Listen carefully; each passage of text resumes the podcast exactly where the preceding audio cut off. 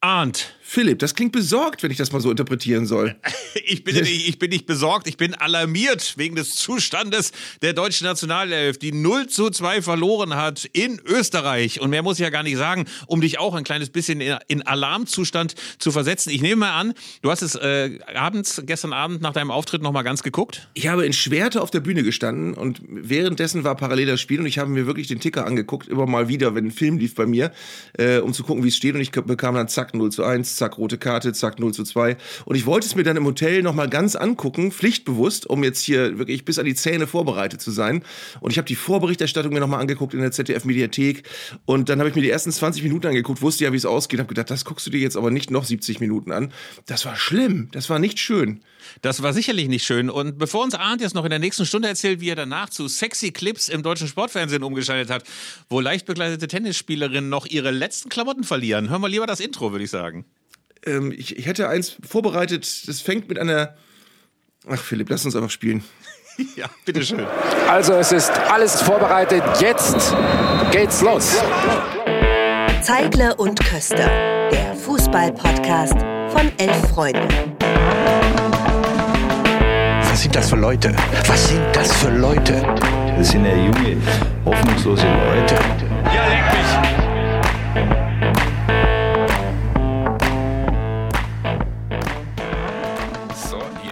So, jetzt habe ich aber dann die Highlights doch geguckt, Philipp. Ich habe mir das dann so durchgeskippt und äh, wusste ja, wann was etwa passiert. Es gab mehrere Sachen, die ich sehr bemerkenswert fand. Zum einen ähm, hast du zufällig darauf geachtet, mit welcher Körpersprache Julian Nagelsmann in der Halbzeit in die Kabine gegangen ist? Das sah ja total, das sah ja aus wie, als wenn er gleich einen Kettensägenmord begeht. Also es war, das war so, so ein stampfender Schritt in einer, in einem Tempo, wie ich Julian Nagelsmann noch nie gesehen habe, noch nie in meinem Leben. Dafür ist das Wort Stapfen erfunden ja. worden. Also richtig so wütend, dass man das Gefühl hat, der allererste, der ihm die Tür aufmacht, kriegt erstmal gleich eine gescheuert und zwei werden noch mit einem Kopfstoß erledigt und danach beginnt die eigentliche Ansprache. Ich glaube, er war ganz schön geladen, denn es war ja Standfußball. Es war klassischer Standfußball, bloß nicht zu so viel bewegen. Ich kenne das so aus einer Freizeitmannschaft, wenn der Pass so 30 Zentimeter neben eingespielt wird, dieses anklagende Arme erheben. Warum spielst du mir nicht in den Fuß? Also so ja. hatte ich das Gefühl, ist die deutsche Mannschaft aufgetreten. Und all das, all das, das darf man ja nicht vergessen, nach den ganzen Parolen der letzten Tage, dass jetzt aber ein Ruck durch die Mannschaft gehen muss und Emotionalität rein muss und so weiter. Ja, das ist das Allerschlimmste. Das eigentlich klar war, jetzt wird aber mit großen Augen geschaut, ähm, wie das Spiel nun abläuft und was da für eine, für eine Reaktion gezeigt wird. Und es war ja eine die negativst denkbare Reaktion, die man zeigen konnte, hat diese Mannschaft gezeigt. Ich habe also in den 20 Minuten, die ich geguckt habe und auch den Highlights später, mehrere Sachen sind mir aufgefallen. Das eine ist, ähm, Österreich ist jetzt keine Laufkundschaft mehr. Ne? Die haben echt ein paar richtig gute Fußballer und wenn du da als Deutschland keinen guten Tag hast, dann, dann fiedelt dich Österreich halt weg. Das ist inzwischen so. Und vor allen Dingen ist, sind wir mittlerweile endgültig an einem Punkt angekommen, wo es Deutschland nicht ausreicht, auch ein paar gute Einzelspieler zu haben. Das hat ja manchmal dann noch den Ausschlag gegeben, dass du auch in Spielen, wo du nicht so gut beieinander warst, hattest du halt deine drei, vier, fünf Leistungsträger und dann hat halt Knabri noch mal zwei Tore gemacht und es äh, ging, ging das noch irgendwie gut. Da sind wir auch nicht mehr. Und ich fand so ein paar Sachen total alarmierend. Also, dass, wie gesagt, so gar keine Reaktion kam. Ähm, das, das ist ganz komisch. Dann zweitens, äh, Julian Nagelsmann, ich will jetzt wirklich nicht aus der Ferne ein Psychogramm anfertigen, das steht mir nicht zu. Aber du merkst wirklich, also der hat sich das, glaube ich, echt einfacher vorgestellt, was er da vorfindet. Und der, der sitzt jetzt da und merkt, er hat eine Mammutaufgabe übernommen. Äh, ich, ich, er sagt ja auch im Prinzip in jedem zweiten äh, Interview oder in jedem zweiten Interviewsatz hat er ja gesagt, wie viel Arbeit das jetzt noch ist und wir müssen arbeiten und das wird auch ganz viel Arbeit und wir werden uns mal umgucken, wie viel Arbeit das noch wird. Ähm, das ist das Zweite. Und das Dritte ist, auch bitte wieder kein Psychogramm, aber wie, wie das äh, genau äh, vonstatten gegangen ist, dass Leroy Sané vier Minuten nach Wiederanpfiff, nach einer desaströsen ersten Halbzeit, wo du dich in der Kabine ein bisschen sammelst und wo du auf den Platz gehst und sagst, so jetzt müssen wir das irgendwie gerade biegen, was wir da gerade verzapft haben. Und nach vier Minuten haut er seinem Gegner in die Fresse, um es mal beim, beim Namen zu nennen. Äh, da ist doch, also ohne das, wie gesagt, jetzt äh, amateurpsychologisch zu deuten, da liegt, liegt doch alles Mögliche blank. Also du, normalerweise, Leroy, Sané ist ja auch im Moment nicht jetzt der, der, der groß kritisierte, angeschossene Fußballer, sondern der ist eigentlich in der Form seines Lebens gerade. Ähm, der, der, der reüssiert in der Bundesliga Woche für Woche. Der könnte sich eigentlich zurücklehnen und sagen, okay, Nationalhilfe ist jetzt gerade doof, aber ich habe meinen Verein und ich bin gerade gut drauf und das ist heute halt mal ein schlechter Tag. Aber dann so durchzudrehen, ähm, das, das ist nicht gut, das macht keinen guten Eindruck. Ich glaube, er ist mit breiter Brust Frust angereist, aber offenbar hat dann äh, diese Genervtheit, die sich auch in der Mannschaft breit gemacht hat, weil man gesehen hat, der Nebenmann läuft auch nicht, dann mache ich halt auch nichts. Also ich glaube, diese ganze Gemengelage, um auch mal ein weiteres Modewort aus dem Köster-Zeiglerschen Kosmos zu benutzen, diese Gemengelage äh, macht es momentan, glaube ich, selbst für einen, der eigentlich in Topform ist, schwierig, da einigermaßen gut auszusehen. Ähm, aber wo du gerade Julian Nagelsmann erwähnt hast, äh, der wirkt ja ein bisschen so wie so ein Physiklehrer, der ein Experiment vor der Klasse vorführen will und dann kippt da irgendwie drei Liter Salpetersäure äh, rein und fragt sich, warum das ganze Ding nicht explodiert. Der wirkt ja richtig ratlos. Also, dass mhm. er in dem Interview danach allen Ernstens zu der atomaren Wunderwaffe griff, die du eigentlich nur machen kannst, wenn du gerade zwei Europameisterschaften, zwei Weltmeisterschaften vergeigt hast und danach noch mit vier roten Karten vom Platz gegangen bist.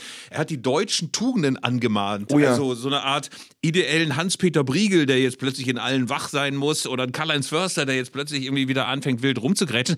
Ich glaube, Nagelsmann war schon zur Halbzeit völlig fassungslos darüber, dass es absolut null Reaktion gab. Ich meine, wie kannst du im Ernst-Happel-Stadion, im großen ehemaligen Praterstadion, wo es schon so viele deutsche Mannschaften gab. Ich kann mich noch an das, glaube ich, an ein Debütspiel von Pierlet Barski erinnern oder an die 2008er Begegnung oder viele andere. Also das ist ja auch ein geschichtsträchtiger Ort für solche Aufeinandertreffen. Und dann läufst du da auf wie so eine lustlose Schülermannschaft, ähm, die einfach keinen Bock hat. Also ich glaube, Julian Nagelsmann wird in dem Moment gedacht haben, ey, was habe ich gemacht? Warum habe ich auf meinen Berater gehört? Warum habe ich auf meinen Bauch gehört? Warum habe ich diesen Scheiß nicht einfach abgesagt und habe mir bis zum Sommer irgendwie eine gute Zeit mit viel Tagesfreizeit gemacht? Mhm. Was ich sehr schön fand, war ein, äh, Insta-Freund von mir, herzliche Grüße an Benny, hat ein Bild gepostet von dem Interview nach dem Spiel, als Nagelsmann zwischen Per Mertesacker und Jochen Breyer saß ähm, und hat drunter geschrieben, das sieht gerade aus wie so ein Schüler, der zwischen seinem Vater und seinem Klassenlehrer sitzt und dem gerade beide erklären, dass er seine Zukunft gerade vermasselt, wenn er so weitermacht. Also das war, das war wirklich auch so.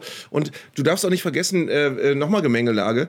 Ähm, du hast übrigens schon lange kein Theorie mehr gehabt, wenn ich das mal kritisch anmerken darf. Gemengelage. Kommt nochmal lieber. Äh, okay, Gemengelage. Ähm, du hast eine WM grandios verkackt. Du hast äh, Hansi Flick über die Klinge springen lassen und jetzt bist du dabei, Nagelsmann schon massiv zu beschädigen. Ähm, äh, wenn, wenn jetzt wirklich Nationalspieler, ich glaube bei Gündogan im Interview, was hinterher schon äh, im Interview gesagt wird, ja, an euch glaubt ja schon keiner mehr. Ne? Wie ist denn das jetzt so, wenn an euch schon keiner mehr glaubt? Ihr habt eine Euro im eigenen Land, ihr habt noch fünf Spiele, glaube ich, bis dahin.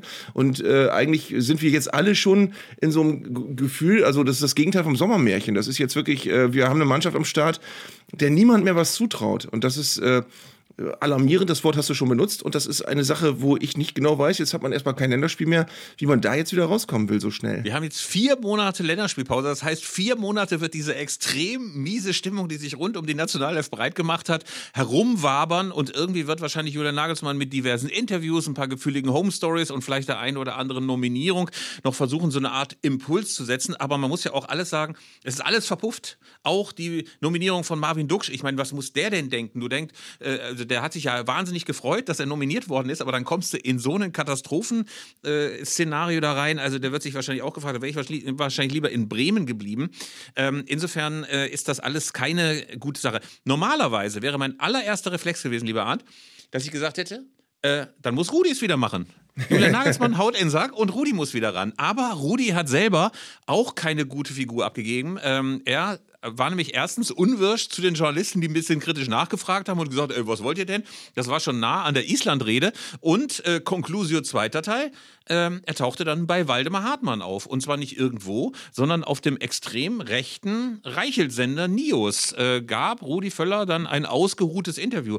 Und ich habe mich gefragt, ob es nicht irgendjemanden beim DFB gibt, der mal ganz kurz Rudi Völler am Jackenzipfel zieht und sagt, das ist vielleicht keine so gute Idee, zu dem alten, bräsigen Waldemar Hartmann in diese grauenhafte Sendung reinzugehen, bei diesem grauenhaften Sender.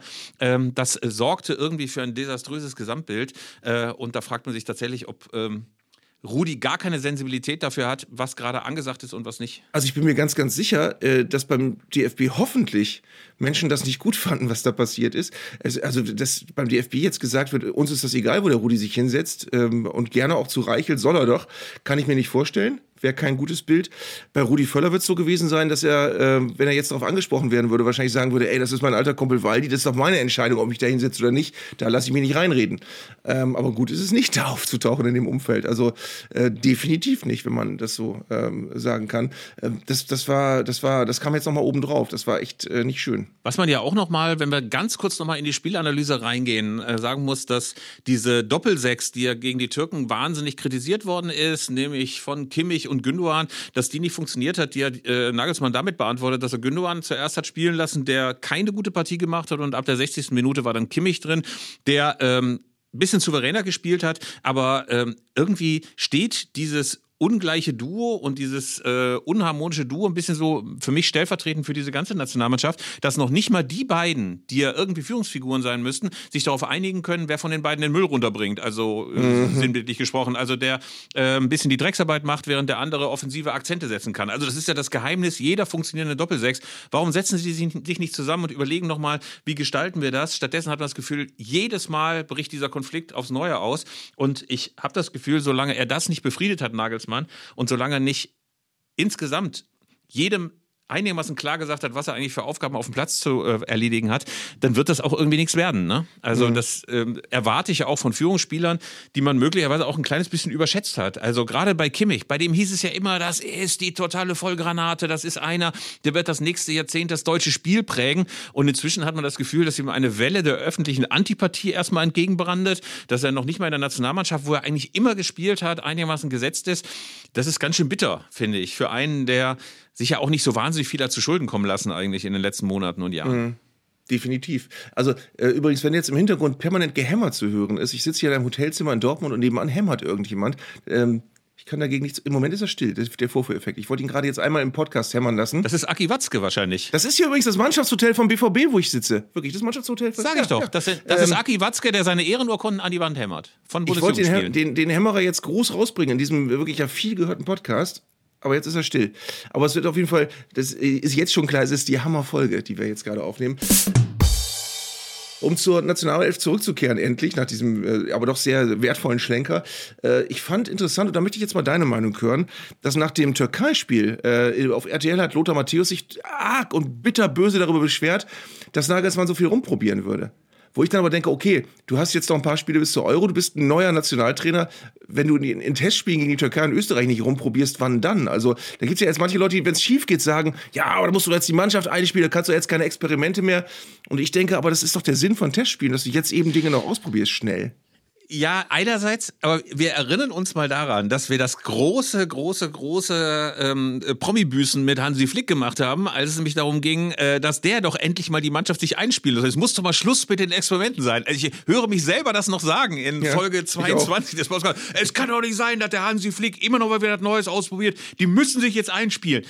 Aber natürlich neue Situation, Julian Nagelsmann. Vielleicht kennt er den einen oder anderen Spieler auch noch nicht und sagt, ach, gucken Sie mal, wie heißen Sie? Rüdiger mit Vornamen, Nachnamen? Also könnte natürlich sein, dass er sich noch ein bisschen einen Überblick verschaffen muss. Aber eigentlich hast du schon ganz recht. Also klar ist ja auch, man kann jetzt ja nicht mit einer Defensive, die offenbar dysfunktional ist, nicht sagen, die müsste ich jetzt einspielen. Also das funktioniert ja nicht. Du musst ja, du musst ja irgendwie versuchen, zumindest die Verteidigungsarbeit der deutschen Elf jetzt nicht so auf Höhe amerikanisch Samoa oder San Marino äh, hinzubekommen. Übrigens, San Marino, ich weiß nicht, ob du die Szenen gesehen hast, großartige Szenen. Die haben jetzt in drei Qualifikationsspielen in der Gruppe H drei Tore in drei Spielen gemacht. Die sind letzter, letzter der FIFA-Weltrangliste. Also noch hinter diesen ganzen Kolonialstaaten, wo auch irgendwie äh, nur Blinde und Fußlahme spielen. Aber San Marino hat drei Tore gemacht und, glaube ich, gegen Finnland in der 97 90. noch ein Treffer und der ist bejubelt worden, als ob äh, Portugal Europameister geworden wäre. Also das hat mich sehr gerührt. Überhaupt, vielleicht können wir mal ganz kurz sagen, auf was für Mannschaften wir uns bei der Euro besonders freuen. Ich bin sehr froh, dass die Niederlande dabei sind. Mhm. Äh, es gibt ja große, große, äh, große Antipathien noch in weiteren Bevölkerungskreisen, aber die Zeiten sind ja Gott sei Dank vorbei, wo in Kerkrade oder Enskede über den Grenzzaun gepinkelt worden ist, äh, von deutscher Seite, wie noch 1990. Äh, Rumänien ist auch dabei. Das mhm. Volk der Jogginghosenträger. Mhm. Ich war 2000 bei bei der Euro. Jetzt kommt wieder das ähm, mit dem ähm, selbstgebrannten Schnaps, ne? Jetzt, jetzt leg los. Ich muss mal los. Mir reicht's jetzt auch. Nein. Oh, du wolltest gerade Woher weißt du, dass ich diese. Anekdote erzählen wolltest? Woher weißt du das denn bloß? Die hast du schon mal so erfolgreich erzählt Scheiße. Ja, selbstgebrannter Schnaps, Jogginghose. Ich glaube, ich habe sie schon tausendmal erzählt. Ja. Gut, dass du es abgebunden hast, mein Lieber. Ähm, auf wen freust du dich denn besonders Philipp hat Arndt? eben übrigens für den Audiokommentar, Philipp hat eben Tanzbewegung gemacht, als ich den Satz nicht habe zu Ende sprechen lassen. Weil das äh, Ja, ist gut. Ist gut, Arndt. Ist gut, Arndt. Ist gut. Ist verstanden, das Wenn Thema. Philipp, wenn so. Philipp einen Satz nicht beenden kann, macht er Tanzbewegung. Das ist für mich eine völlig neue Beobachtung. Ich sehe dich mit ganz anderen Augen jetzt.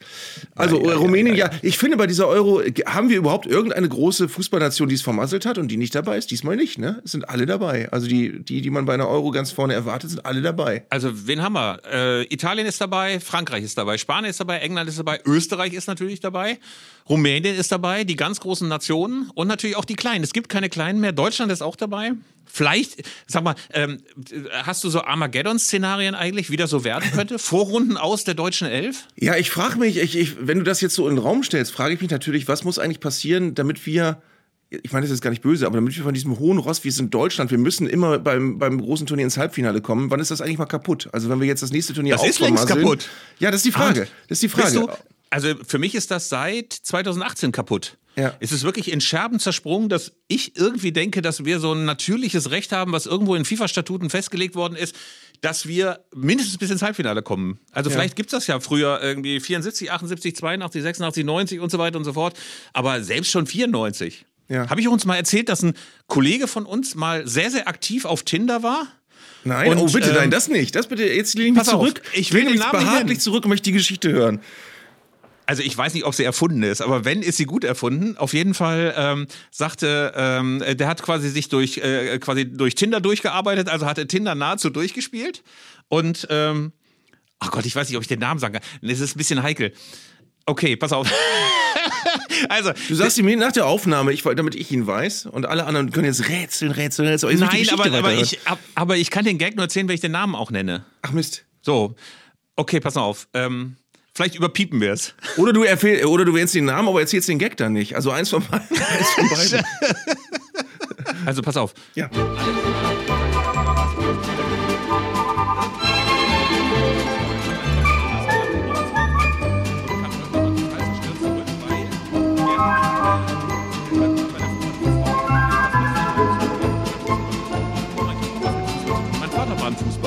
Liebe Zuhörerinnen und Zuhörer, während diese Musik eben zu hören war, hat Philipp mir die Geschichte erzählt und wir rätseln jetzt, ob man das erzählen, also öffentlich erzählen kann, was Philipp mir da gerade erzählt. Ich glaube, wir sollten vorsichtig sein. Es wird also die Tochter eines ehemaligen Bekannten, auch in der Bundesliga reüssierenden bulgarischen Nationalspielers genannt. Ich glaube, soweit darf man das sagen.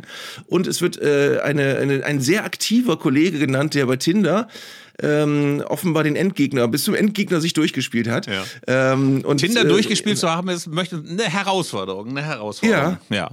Also gut, beide, aber das kann man nicht erzählen. Aber wir waren also jetzt noch mal das- ganz Ich bin kurz- froh, aber ich bin, dank, danke, dass du es mir erzählt hast. Ich gehe mit der Geschichte jetzt äh, f- äh, mit roten Bäckchen nach Hause. Das ist ein kleines Schatzkästchen an Anekdote, das ich dir überreicht habe. Aber kommen wir noch mal zum selbstgebrannten Schnaps, den die Rumänen bei der Euro 2000 Ja, dabei hatten. Nein, äh, gibt's noch weitere Mannschaften, äh, du dich sehr freust? Also die Italiener, dass die dabei waren, auch wenn es durch mutmaßlichen Elfmeterbetrug zustande gekommen ist. Die brave Ukraine, die jetzt in die Playoffs muss. Äh, aber die Italiener sind dabei und das hätte ich auch als amtierender Europameister richtig, richtig deprimierend gefunden, wenn die nicht dabei gewesen wären.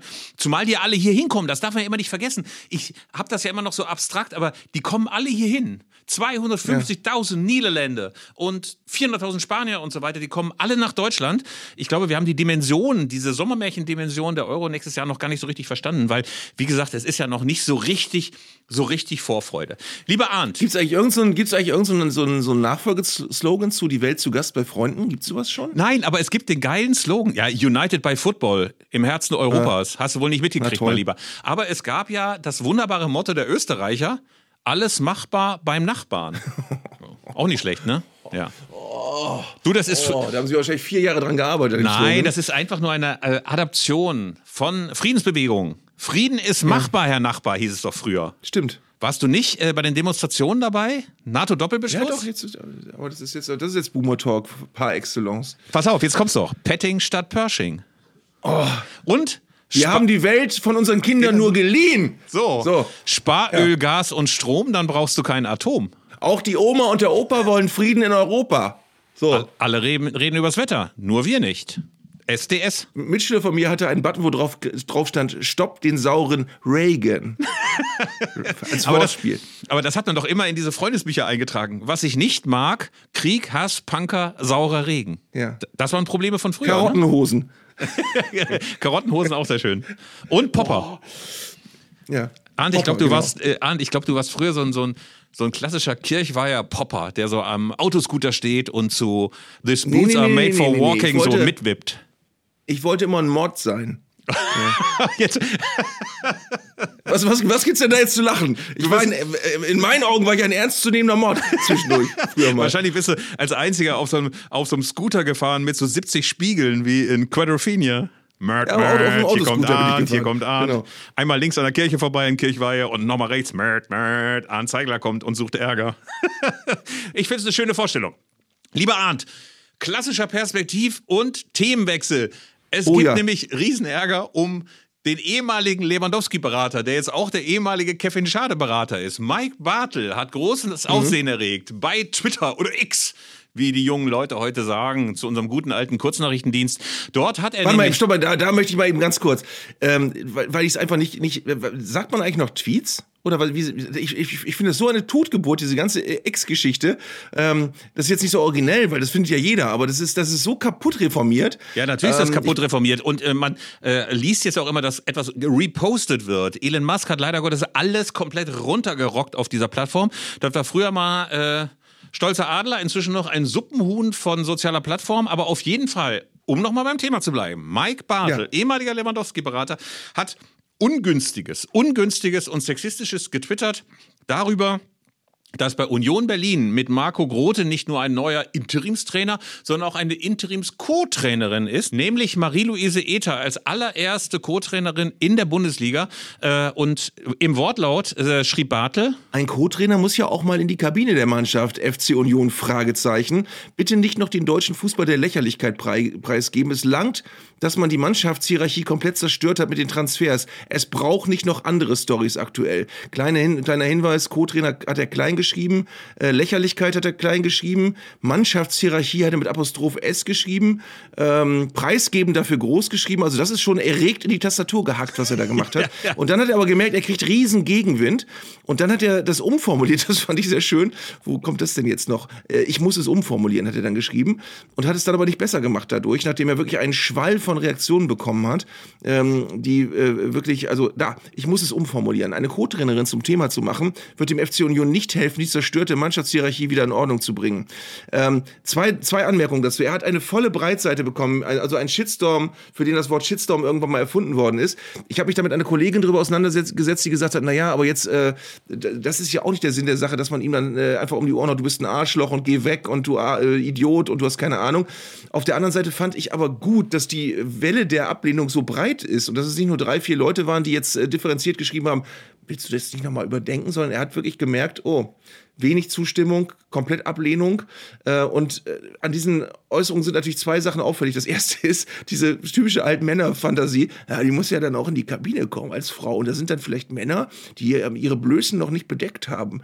Also so eine richtig schmierige, schmierige Denke, wenn das so der erste Gedanke ist. Und das zweite ist eben äh, in dem, in dem äh, dann neu formulierten und nicht deutlich besser gemachten Tweet darauf hinzuweisen, ähm, dass äh, Union es ja nicht helfen wird, eine Co-Trainerin zum Thema zu machen. Äh, Union hat die überhaupt nicht zum Thema gemacht. Union hat die einfach nur äh, in, in Stellung gebracht und die hat äh, ihren Job gekriegt oder macht ihn jetzt. Sie macht ihn ja möglicherweise auch nur für zwei Wochen. Das ist ja noch mal abstruser an der Sache.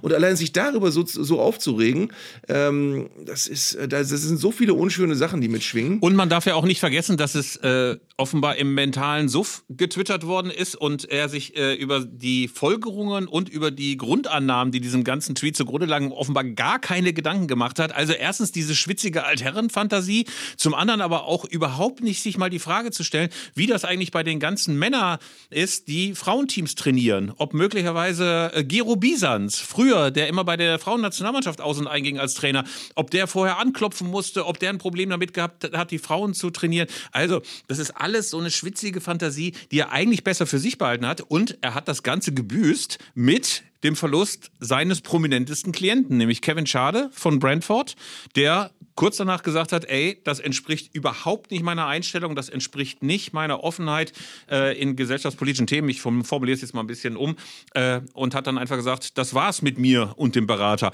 Was ich erstaunlich konsequent finde, weil den Berater zu wechseln oder so einen Berater rauszuschmeißen, das ist schon ein Schritt. Das ist ein Schritt, der nicht einfach nur, keine Ahnung, ein Instagram-Posting ist, sondern klar ist, äh, so geht's mit mir und dem Berater nicht weiter. Fand ich mutig und fand ich in dem Zusammenhang auch echt, äh, echt richtig gut.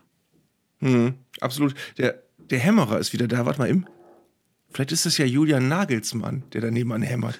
Aber jetzt nochmal zurück zu Mike Bartel. Der Mike Bartel bekanntermaßen ist ja der, der weiß, wo man den Most holt, um diesen Spruch endlich auch mal wieder unterzubringen. Ich habe nicht gefragt, und, ob du ihn äh, bringst, aber Arndt, das muss ich jetzt kurz einführen, das muss ich jetzt kurz einführen, weil dich und ihn verbinden eine ja. langjährige fast haben wir schon erzählt, aber können wir gerne aber leicht mal wieder erzählen. Ja, wir haben den Namen noch nicht genannt, weil es ist ja. zugleich auch eine zerrüttete Beziehung, denn der liebe Arndt hat vor Jahren, vor vielen Jahren, als Robert Lewandowski sich gerade in dem Anfangsstadium seiner Bemühungen bei Borussia Dortmund befand und ich möchte mal sagen, mhm. dort etwas glücklos zu Werke ging, bekam der in einer boulevardesken Sendung namens Zeiglers wunderbare Welt des Fußballs ganz schön sein Fett weg. Da wurde nämlich, glaube ich, ein Film. Naja. Naja, erzähl mal ruhig an. Erzähl's mal in deinen eigenen Worten. Wir wollen beide Seiten ja. hören. Also wir haben, das war, das war in der Phase, als er, er kam, er war relativ frisch von, ich glaube, Lech Posen nach Dortmund gewechselt und in Dortmund war es so, dass die Fans, glaube ich, alle immer noch mehr auf Lukas Barrios standen, der auch noch mit im Kader war und damals der totale Publikumsliebling.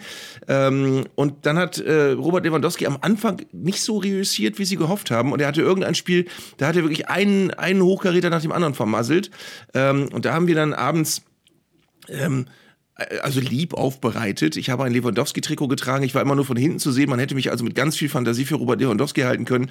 Und äh, in meiner Wohnung haben wir gedreht, wie ich alle möglichen Sachen einfach nicht hinbekomme. Zahnpasta nicht, nicht auf die Zahnbürste bekomme, äh, will Licht, Licht ausmachen, haue aber neben den Lichtschalter, will mich aufs Bett werfen, falle aber neben das Bett. Also das war, wir haben das Lewandowski privat genannt. Eine ganz harmlose Nummer eigentlich. Aber sie wurde dann quasi bei euch, bei Elf Freunde, zum Politikum. Ja, sie wurde zum Politikum, weil Mike Bartel jedes Mal, wenn wir ihn haben wollten und Robert Robert Lewandowski wurde in den Folgejahren immer, immer Spieler des Jahres.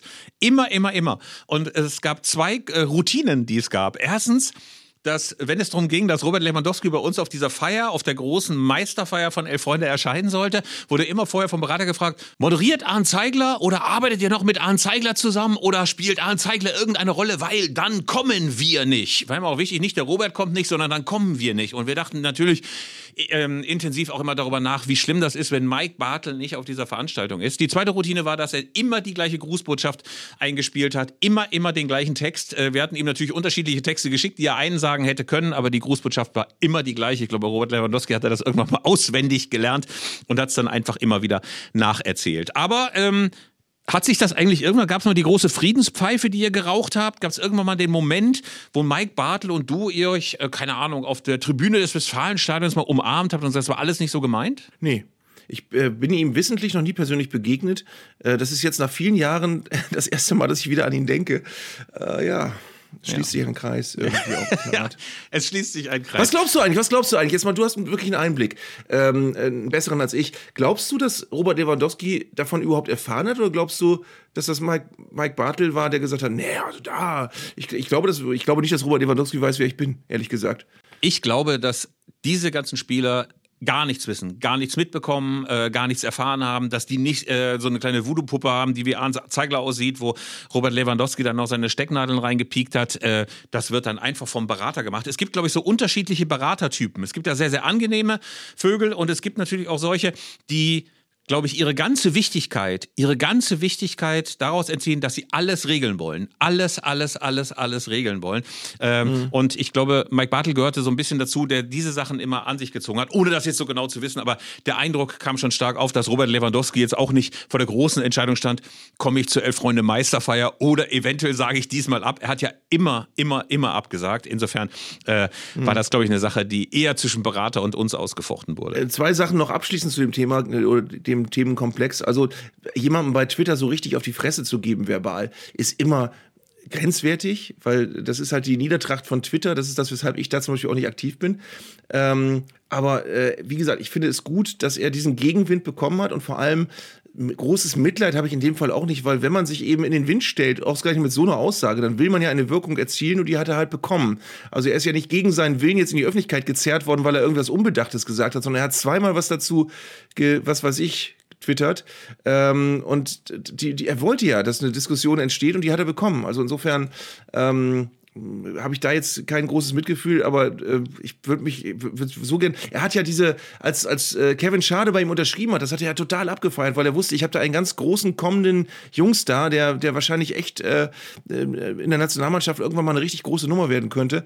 Und ich finde das auch äh, hoch ehrenwert von Kevin Schade, dass er so konsequent reagiert ähm, und da auch nicht rumeiert und das im Stillen macht, sondern dass er sagt, nee, damit möchte ich wirklich nicht in einem Atemzug genannt werden. Ich fand es auch erstaunlich konsequent und äh, möglicherweise wird das Mike Bartel auch dazu anhalten, sich auf der Plattform ein bisschen zurückzuhalten. Ich stimme dir übrigens zu, Twitter war mal ganz schön brutal, deswegen bin ich jetzt auch auf X und bin von Twitter erstmal weg.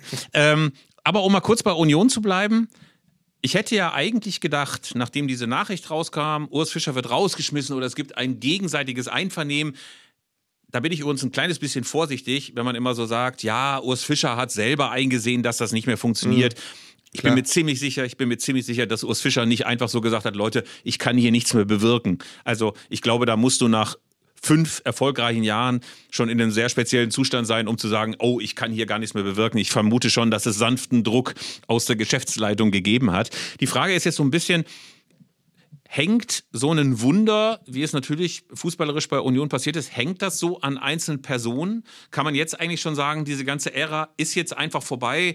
Oliver Runert sagt irgendwann, oh, guck mal im Sauerland, wo ich eigentlich herkomme oder wo ich eigentlich wirke, ist es viel schöner. Und dann gehe ich jetzt eben zum FC Schalke und ähm, ähm, Dirk Zingler bleibt zurück mit Christian Arbeit und ein paar Spielern und äh, alle müssen die Scherben aufkehren. Oder äh, oder kann das so weitergehen? Also ich glaube, das ist eine große Herausforderung, vor der die gerade stehen. Ich habe momentan noch nicht das Gefühl, dass sie so dass sie so gewappnet dafür sind. Also, wenn jetzt, mhm. sage ich mal, Oliver Glasner beispielsweise verpflichtet würde, hätte ich das Gefühl, da hat man einen überzeugenden Nachfolger gefunden. Das ist einer, der auf der Flughöhe arbeiten kann, wie es Union gerade braucht.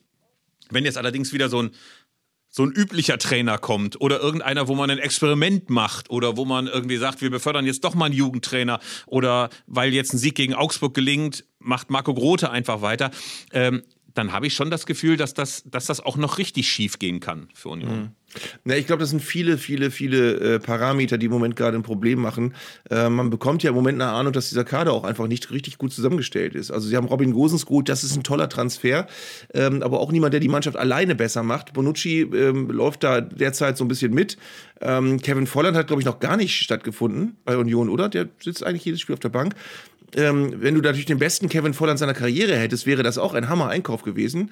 Aber äh, du hast jetzt einen, einen Kader und da versteht dann eben Mike, Mike Bartel noch mal umso weniger. Ähm, da ist die Co-Trainerin echt nicht das Problem, sondern du hast einen, einen Kader, den hat äh, Urs Fischer am Schluss irgendwie nicht mehr unter einen Hut bekommen.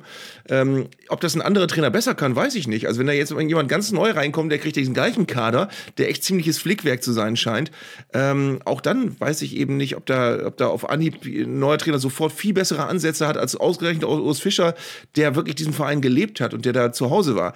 Ähm, das ist jetzt ein mutiges Experiment wenn man ganz klare Ansatzpunkte hatte, dass Urs Fischer sich selbst auch abgenutzt hat und vielleicht auch das nach außen äh, ausgestrahlt hat, bitte, dann soll es ein neuer probieren. Aber mit diesem Kader jetzt auf Anhieb sofort ähm, äh, wieder auf, den, auf das Niveau eines äh, Champions League-Teilnehmers zu kommen, der sie ja immer noch sind, ähm, das wird schwierig. Das bin ich, da bin ich sehr neugierig. Aber ich bin auch immer wieder erstaunt, dass man so unterschiedliche Perspektiven einnimmt. Inzwischen sagt ja jeder, oh, mit Bonucci, dem 48-Jährigen, das konnte ja gar nicht klappen. Das konnte ja gar nicht klappen. Es gab sehr, sehr viele, auch bei uns in der Redaktion, will er keine Namen nennen, wäre auch unfair gegenüber Christoph Biermann, die gesagt haben, es ist einfach erstaunlich. Es ist erstaunlich bei Union. Oliver Runert und Urs Fischer, die machen alles richtig.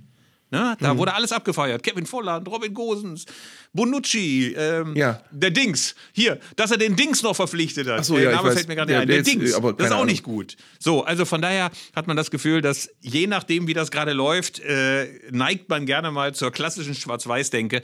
Ähm, da kann man einfach nur hoffen, dass man jetzt bei Union einigermaßen, einigermaßen die Nerven behält. Lieber Arndt, wir müssen über den großen Bratwurstkrieg reden. Oh ja. Oh, na, du musst darüber der, reden. Der ich große. Ich eigentlich Nein, nicht. ich muss darüber reden. Ich lehne mich jetzt wieder zurück wie bei der Tinder-Geschichte. Ja, weil nämlich äh, Tim Pommerenke, unser Redakteur im Studio, weilt im Urlaub, hat also unsere Hörerpost, die ich auch gerne die Leserpost nenne, die Hörerpost also nicht sortieren können. Klar ist aber, dass du auf einen Hinweis, nämlich dass wir bitte schön die tierischen Erzeugnisse nicht so abfeiern sollen, ja, dir schöne goldene Kniescheibe geholt hast und selber gesagt hast, dass du Flexitarier bist. Nein, ich finde Ja. ich find, ich es völlig okay zu sagen, man muss jetzt äh, wie, wie diese Leute, die bei, bei Facebook oder so ihren Grill als Profilbild haben oder so. Man muss jetzt nicht äh, so tun, als wenn, als wenn man eine total markige, äh, kantige, bärbeißige Fußballfan ist, der ganz viel Wurst isst. Ähm, also ich, ich esse ich ess gern mal Ey, eine, schöne. Ja? Ich, ich esse, Hast du, hast du Freunde, die so einen Weber-Grill als Profilbild Nein, aber man haben? sieht das ja manchmal.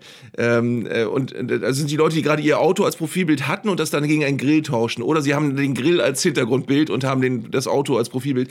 Ähm, nein, es ist, Ey, es den ist, Grill als Hintergrundbild finde ich auch schön. ja. Es ist, es ist wirklich so, dass ich mich nicht über Fleischkonsum äh, definieren würde und sagen würde, ey, ich bin ein ganz toller Kerl, ich esse jedes Mal fünf Würste, wenn ich zum Fußball gehe.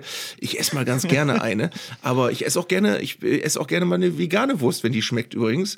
Äh, und bin niemand, der dann das Gefühl hat, er ist nicht mehr, äh, nicht mehr heterosexuell genug, wenn er eine vegane Wurst gegessen hat. Also das ist. Aber äh, bei Werder schmecken die veganen Würste nicht, hast Nein, deshalb finde ich auch wirklich. Also da, da gibt es jetzt so eine Currywurst in so einer Pampe, die so eine ganz komische Konsistenz hat, die mag ich nicht. Also es ist, äh, aber das, weiß ich nicht, ob ich es öffentlich sagen darf, habe ich jetzt aber ja getan. Ja, aber also, aber pass auf, was ich am interessantesten fand, war, du hast eine ganz bitterböse Mail bekommen von einem Leser, äh, Z- Zuhörer aus den neuen Bundesländern, der gesagt hat, es sei die typische Wessi-Arroganz, die Thüringer Bratwurst einfach nicht zu mögen. Das sei ja eine Überheblichkeit, wo ich dann interess interessant fand, den Gedanken, dass allein die Tatsache, dass du eine Bratwurst nicht magst, eine Wessi-Arroganz verkörpert und ausströmt. Da, da hätte ich ihm wirklich widersprochen, weil ich glaube, du magst einfach nur die Arndt. Bratwurst nicht so gerne. Das hat nichts mit Wessi Ossi zu tun. Nein, Ja. natürlich hat das was mit Wessi zu Ach tun. so, doch. Ich habe mir immer, bevor wir bei Helmstedt Marienborn früher über die Sektorengrenze fuhren, habe ich mir immer noch schnell fünf, sechs Westwürstchen reingepfiffen, weil ich wusste, im Osten kriege ich nichts. Ja. Nein, Pustekuchen. Ist natürlich, total, ist natürlich totaler Quatsch. Der Punkt ist, lieber Arndt, ähm, ich habe mir natürlich auch überlegt, gerade nachdem die Ostthüringer Zeitung, also die OTZ mit dem Autor Tino Zippel nochmal nachgelegt hat Ja. und gesagt hat, nach geschmähter Bratwurst, nee, ich glaube, die Schlagzeile war, nach geschmähter Thüringer, wo ist die beste Stadionwurst zu Hause? Lieber Arndt, ich habe mich hingesetzt. Ähm, ich bin ja, muss man sagen, ein ähm, großer Freund von endlosen gereimten Werken bei äh, Silberhochzeiten. Ja. Ne? Weißt Mhm. du, wenn der, der Onkel mit fünf Atü auf dem Kessel.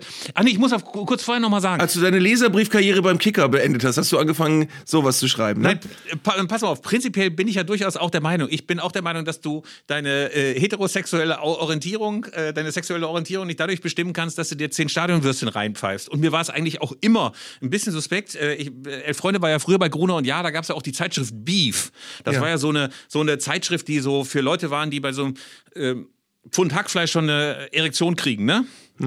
Klassisches äh, Fernfahrervergnügen. So? Okay. Ähm, also auf jeden Fall, naja, äh, ich rede natürlich dann nicht aus Erfahrung, sondern auch nur so aus Erzählung. Naja, auf jeden Fall ist es so, dass ich gedacht habe, wir können diesen Konflikt natürlich immer weiter treiben. Und Tino Zippel kann dann immer wieder was Neues in seine Gabriele 100 Reiseschreibmaschine reinballern.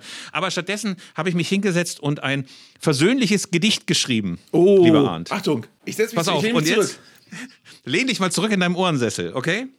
Es, ist, es hat, warte mal, es hat 23 Strophen. Oh, Okay. okay. Na, zwei Zeiler. Also, es geht los.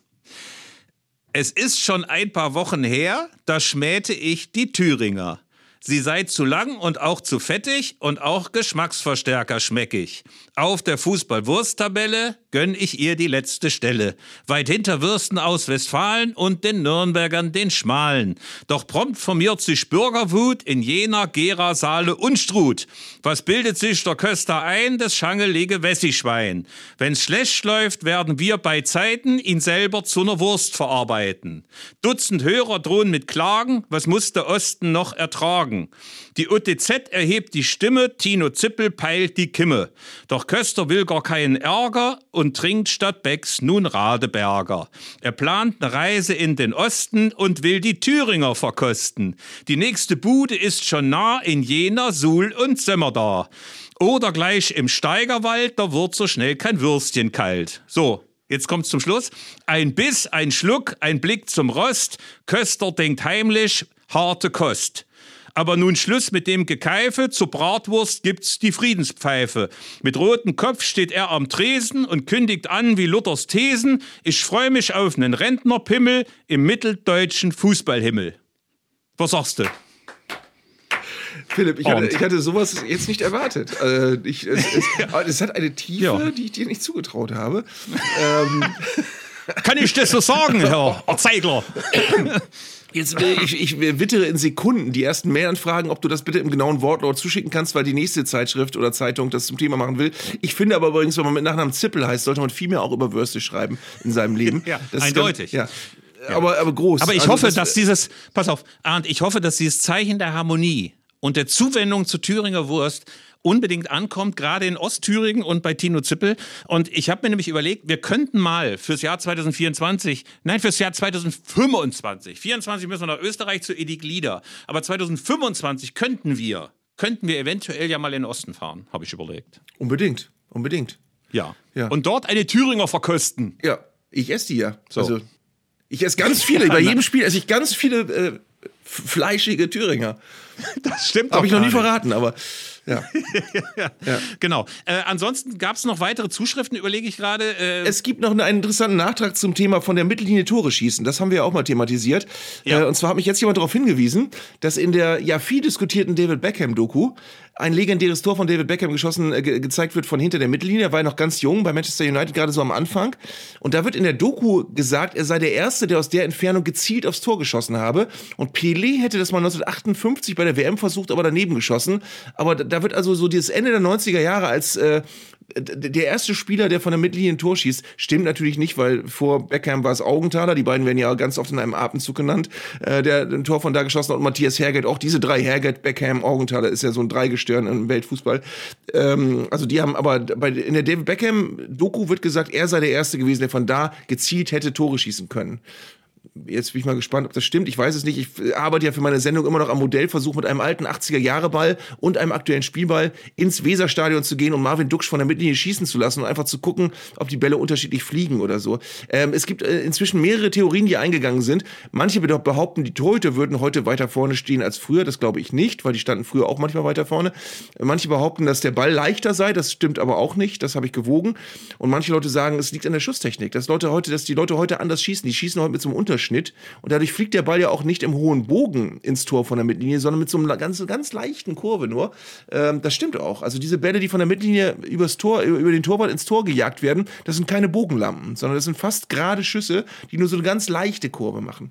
Aber das, ist, das Thema ist noch nicht zu Ende diskutiert. Nee, das Thema ist nicht zu Ende diskutiert und ich bewundere natürlich, weil mir als Amateurkicker es oft noch nicht mal gelingt, diesen Ball einigermaßen lange in der Luft zu behalten. Also äh, vom Rasen erstmal dauerhaft in die Luft zu bekommen, schwierig. Schwierig für mich, aber man stellt eben auch fest, dass mit diesen neuen Schuhen, also man darf ja auch nicht vergessen, dass früher mit sehr, sehr grobem Schuhwerk, also mit klassischem Leder geschossen wurde. Inzwischen hat man das Gefühl, dass gerade durch diese neue Technik, durch Bälle, die einen anderen Griff haben, man natürlich auch dem Ball ungefähr während der Flugbahn siebenmal eine unterschiedliche Richtung geben kann. Also das ist äh, erstaunlich, was alles möglich ist. Insofern wundert es mich nicht ganz so sehr, dass Torhüter davon auch mal überrascht sind. Aber trotz allem würde man auch denken, dass das irgendwie zum Repertoire von Keepern dazugehört, dass sie zwischendurch mal darauf achten, ob da nicht möglicherweise irgendwie ein Ball geflogen kommt. Weißt ne? du, was ich, was ich noch ins Gespräch bringen möchte, was mir gerade einfällt, während du redest und was ich aber auch spannend finde? Du wirst es auch wissen, die Schussfläche von Schuhen hat sich massiv verändert in den letzten 30 Jahren. Weil früher hatten wir noch diese Schuhe mit Schnürsenkeln oben drauf, wo die Schnürsenkel richtig so rausstanden. Da konntest du natürlich nicht annähernd so gut mit Vollspann schießen wie heute, wo diese Schuhe so eine ganz flache äh, Schussfläche haben auf, auf, auf dem Vollspann. Und ich weiß, ich hoffe, das findet oder weiß noch irgendjemand, dass es irgendwann in der, in der Anfangszeit der Sportbild gab es einen Artikel darüber, dass irgendein Rentner oder irgendein so Tüftler ähm, rausgefunden hat, dass Schuhe eine bessere Schussfläche haben. Der hat das äh, dadurch erreicht, dass er links und rechts neben die Schnür, Schnürsenkel so runde Hölzchen drauf auf den Schuh geklebt hat. Dadurch hatten die Schuhe dann auch eine andere Fläche. Und der hat behauptet, damit schießt man automatisch mehr Tore. Und im Grunde ist interessant, haben das die Sportartikelhersteller später nachempfunden. Die haben diese Fläche glatter gemacht, ähm, also flächiger sozusagen. Ähm, und das ist, äh, wenn du dich an deine Fußballschuhe früher von Fichte Bielefeld erinnerst, das war noch, da, da hast du keinen so guten Vollspann wie heute bei Schuhen. Fichte Bielefeld vor allen Dingen. Nein, ich hatte ohnehin jetzt, ich habe natürlich immer mit meinen alten Samba-spezialen Nockenschuhen gespielt. Spiele ich heute auch noch, äh, wenn mich die Kollegen in der Medienliga mal ranlassen. Ähm, aber wo wir gerade bei Equipment sind, es sind ja nicht nur die Fußballschuhe. Das hat auch ein ähm, Hörer angemerkt, dass diese Schienbeinschoner, die man heute hat, das sind ja nur noch Miniatur-Schienbeinschoner, wo du das Gefühl hast, wir haben sie aus dem Miniatur-Wunderland geklaut. Äh, früher, die klassischen Schienbeinschoner waren ja quasi fast einmal ums Bein rum. Das waren ja so Beinschienen, als ob es gleich irgendwie in die Schlacht von Helmsklamm geht. Äh, heutzutage hast du das Gefühl, es sind ganz, ganz leichte Schienbeinschoner. Äh, glaubst du, da ist so der Gedanke, dass man möglichst viel äh, Leichtigkeit haben will, dass man möglichst wenig Gewicht mit sich schleppen will? Oder weswegen macht man das? Schützen die überhaupt noch? Ich weiß es nicht genau. Ich ähm, finde generell interessant, auch wieder ein Thema, das wir jetzt mal aufmachen können. Ähm, alles so über die nächsten Wochen transportieren. Ähm, ich habe auch mal äh, die Frage aufgeworfen, warum eigentlich früher in den 60er und 70er Jahren Spieler viel öfter Knöchelbrüche hatten als heute. Und es gibt viele Leute, die sagen, das liegt aber an den Schienbeinschützern, weil die jetzt den ganzen Fuß viel mehr schützen als früher. Da scheint aber die Tendenz jetzt wieder rückläufig zu sein wenn du wirklich in alte äh, Sportzeitschriften guckst aus den frühen Jahren der Bundesliga, da hatten die meisten Spieler, die länger ausfielen, hatten einen Knöchelbruch. Mittlerweile haben Spieler keine Knöchelbrüche mehr. Auch eine äh, interessante Entwicklung. Das, das ist aber, das sollten wir uns alle mal als Hausaufgabe nehmen. Die, die Schussfläche, die, die, die Vollspann-Schussfläche ähm, ähm, mit, mit Fußballschuhen, wie die sich verändert hat, was aus dem Patent geworden ist von dem Mann, der die beiden runden Hölzchen drauf montiert hat. Ich, ich suche den Artikel nochmal, ich weiß gar nicht, ob ich den irgendwo habe, ähm, weil der hat ja im Grunde genommen was ausgedacht, was die Sportartikelhersteller dann später mit ganz viel Profit äh, in, in, die, in die neue State-of-the-Art Fußballschuhtechnik äh, offenbar eingebracht haben. Also sind alles interessante Ja, aber wenn Themen du jetzt gerade nochmal, pass auf, wenn du jetzt gerade von den Knöchelbrüchen redest, ist es nicht einfach so, dass du früher einfach mal auf äh, Knöchel treten konntest, ohne dass dir was passiert ist? Ich meine, Uli Borowka wäre doch zu heutigen Zeiten oder Dieter Schlind war ein Eisendieter und andere, die wären doch heute reihenweise vom Platz geflogen, wenn die so zu Werke gegangen wären wie früher. Dieter Höttges, äh, Dieter Eils, das waren doch alles Leute, Karl-Heinz Förster, der äh, getreten hat auf alles, was sich bewegt hat. Äh, allein diese Mannheimer Fußballschule, die ja nur aus Treterei bestand, Günter Sebert und so weiter, nur Treter, fauler Leute, die geguckt haben, dass sie möglichst schnell den nächsten Stürmer ins Krankenhaus befördern. Äh, das kannst du dir heute nicht mehr vorstellen. Heute hast du so, dass Sané für einen kleinen Schubser, für einen kleinen Schubser gleich mal rot kassiert. Also da muss ich übrigens sagen, ich kann schon verstehen, dass der äh, um noch einmal kurz die elliptische Schleife rüber zum Länderspiel zu machen. Ich kann schon verstehen, dass das bescheuert ist, wenn du vier Minuten nach Spielanfang äh, und Wiederanfang eine rote Karte kassierst. Aber irgendwie konnte ich das auch verstehen. Andererseits konnte ich den anderen auch verstehen. Also es war so, es war so ich würde mal so kirchentagsmäßig sagen, äh, ich hätte dafür kein Rot gegeben. Ich finde so ein bisschen Schubserei auf dem Spielfeld nicht ganz so schlimm, mhm. aber es haben sehr, sehr viele gesagt, klar rot. Aber wenn man mal zum Beispiel äh, Suleiman, nee, Suleiman, Leroy Sané, seit, ach, ich äh, schwanke jetzt ein bisschen zwischen Themen hin und, hin und her, aber früher sagte man doch nein, nein, gar nicht. Suleiman Sahne. Und heute sagst du Leroy Sané. Ja. Warum eigentlich? Ich habe wiederum auch mal eine Zuschrift bekommen von einem sehr äh, einem, einem Zuschauer, der sich für äh, sehr schlau hielt und sagte, ja, aber der kommt doch aus einem französischsprachigen amerikanischen Land, der muss doch Leroy heißen. Leroy Sané. Ähm, das mit der Herkunft ist natürlich richtig. Ich glaube, in der Heimat von, von Suleiman Sané spricht man Französisch. Aber ich würde trotzdem nicht Leroy sagen. Ich glaube, Leroy ja, selbst sagt auch nicht Leroy. Na, das sind ja auch, das sind ja auch Fehler, die man immer wieder macht. Das heißt ja auch Boniface und nicht Boniface, ne? Zum Beispiel. Das stimmt doch gar nicht. ja. Du bist der Einzige, der denkt, das heißt Boniface. ja. Aber ich, ich mache mir mal gerade hier eine Strichliste, die Themen, nee. über, die du, über die du böse Mails bekommen wirst. Ich hoffe jetzt, dass alle, nee, die. Auf. Ja? Äh, du kannst ja deine Liste machen, aber ich war ja eigentlich äh, war ich, äh, bei der roten Karte ja. äh, für Leroy, für Leroy. Leroy Sahne. Für Leroy Sané. Sahne. Leroy Sané. Sané. Leroy Sané. Wo wir uns wieder bei Robin Dutt wären, der eigentlich Robin Dutt heißt. Ja. Das ist wieder ja. so eine Theorie, ne? Kann, kann jemand das ist wieder aus, so eine Theorie. Falls Robin Dutt zuhört, kann, kann jemand das mal verifizieren, dass er eigentlich hätte Robin Dutt ausgesprochen werden müssen. Weißt du, was das Lustige ist? Dass das noch nicht mal gefährliches Halb, sondern Viertelwissen ist. Ja. Ich denke einfach, Robin Dutt hatte indische Vorfahren. Ich habe es irgendwo mal gehört, bei so einem ja. Kantinentalk. Weißt du, so alle schon fünf Atür auf dem Kessel. Kann man sich eigentlich bei seinem Namen irgendwann aussuchen, wie der ausgesprochen wird, frage ich mich auch manchmal. Ich, ich, ich, finde es immer interessant, dass man jeden Patrick fragen muss, ob er Patrick oder Patrick ausgesprochen werden will. Und ich glaube, das kann man sich aussuchen. Patrick Ovo Mojela heißt Patrick, oder? Patrick Helmes ja. heißt Patrick. Ja, ich glaube, das kann man auch ein bisschen an einem Spitznamen sagen. Es heißen ja sehr viele Leute dann Patty. Mhm. Patty Helmes. Nee, da sind wir wieder bei viele. Fleisch. Du kommst immer wieder auf Fleisch zurück. Patty. ja, ja, Fleisch Patty Helmes. Nein, pass auf. Wir sind jetzt aber ganz kurz nochmal bei Leroy Sané und der roten Karte. Das erinnert natürlich an die großartige Anekdote von Ansgar Brinkmann, der, glaube ich, in Mainz mal sich geweigert hat, zur Halbzeit auswechseln zu lassen. Äh, und Benno Müllmann hat gesagt, komm, äh, dann bleibst du halt drin. und die gehen aufs Spielfeld und drei Minuten später kam er schon wieder in der Kabine, weil er in der ersten Minute der zweiten Halbzeit eine rote Karte kassiert hat. So kann man es natürlich auch machen. Vielleicht hat Leroy Sahne auch äh, an dieses Beispiel von Ansgar gedacht, dass er dann einfach auch mal schnell dachte, jetzt gehe ich mal duschen, dann habe ich früher Feierabend. Vielleicht kann ich dann mit Rudi Völler zusammen bei Waldemar Hartmann bei Nios auftreten. Also, äh, du hast jetzt eine Liste gemacht oder hast du nur geschwätzt? Na, mir ist nur aufgefallen, dass du eher bislang warst, du ja, standst du ja nur mit dem Wurstthema im Wind, aber du hast ja heute so viele Themen gebracht. Mit den, mit den Fußkranken aus Kolonialstaaten fing das, glaube ich, an. Und Oh äh, hat sich jetzt bis zum Ende, bis, äh, wirklich sehr homogen bis zum Ende der Folge durchgezogen, dass du dir den Song, glaube ich, aller Reihe um jetzt zugezogen hast. Ja. Ich möchte jeden, der jetzt eine böse Mail oder einen bösen Artikel über Philipp schra schreiben möchte, äh, wirklich anmahnen, genau zu unterscheiden, wer in dieser Folge was gesagt hat. Also die, die, die Tinder-Geschichte war auch von dir, ähm, mit dem Kollegen, den äh, du mir genannt hast, der aber äh, unter der Musik jetzt nicht zu hören war. Aber ich, hab, ich weiß jetzt, um wen es geht. Also es ist eine sehr hochbrisante Folge. Ja. Ähm, Aber nicht zuletzt wegen des Mannes, der nebenan hämmert. Arndt, mein Ja? Lieber, du hast dich schon neulich auf unserem Instagram-Account Zeigler und Köster quasi äh, von der kämpfenden Truppe entfernt, indem nämlich einer schon sagte, hier, die, die Bratwurst, äh, die Thüringer wurde geschmäht von Arndt Zeigler. Und dann hast du geschrieben, nein, das war der andere. Anstatt mir zur Seite zu stehen und sagen, das denken wir beide. Ja, aber wenn ich doch Thüringer Bratwurst gerne esse, was soll ich denn tun? Ich war in einem riesen Gewissenskonflikt. Ähm, aber jetzt hast du, weißt du, was jetzt auch wieder kommt? Du hast jetzt äh, auch schon zwei Kriegsvergleiche wieder gehabt in dieser Folge. Oh, da, auch das, da hast du eine ganz böse Mail schon mal bekommen.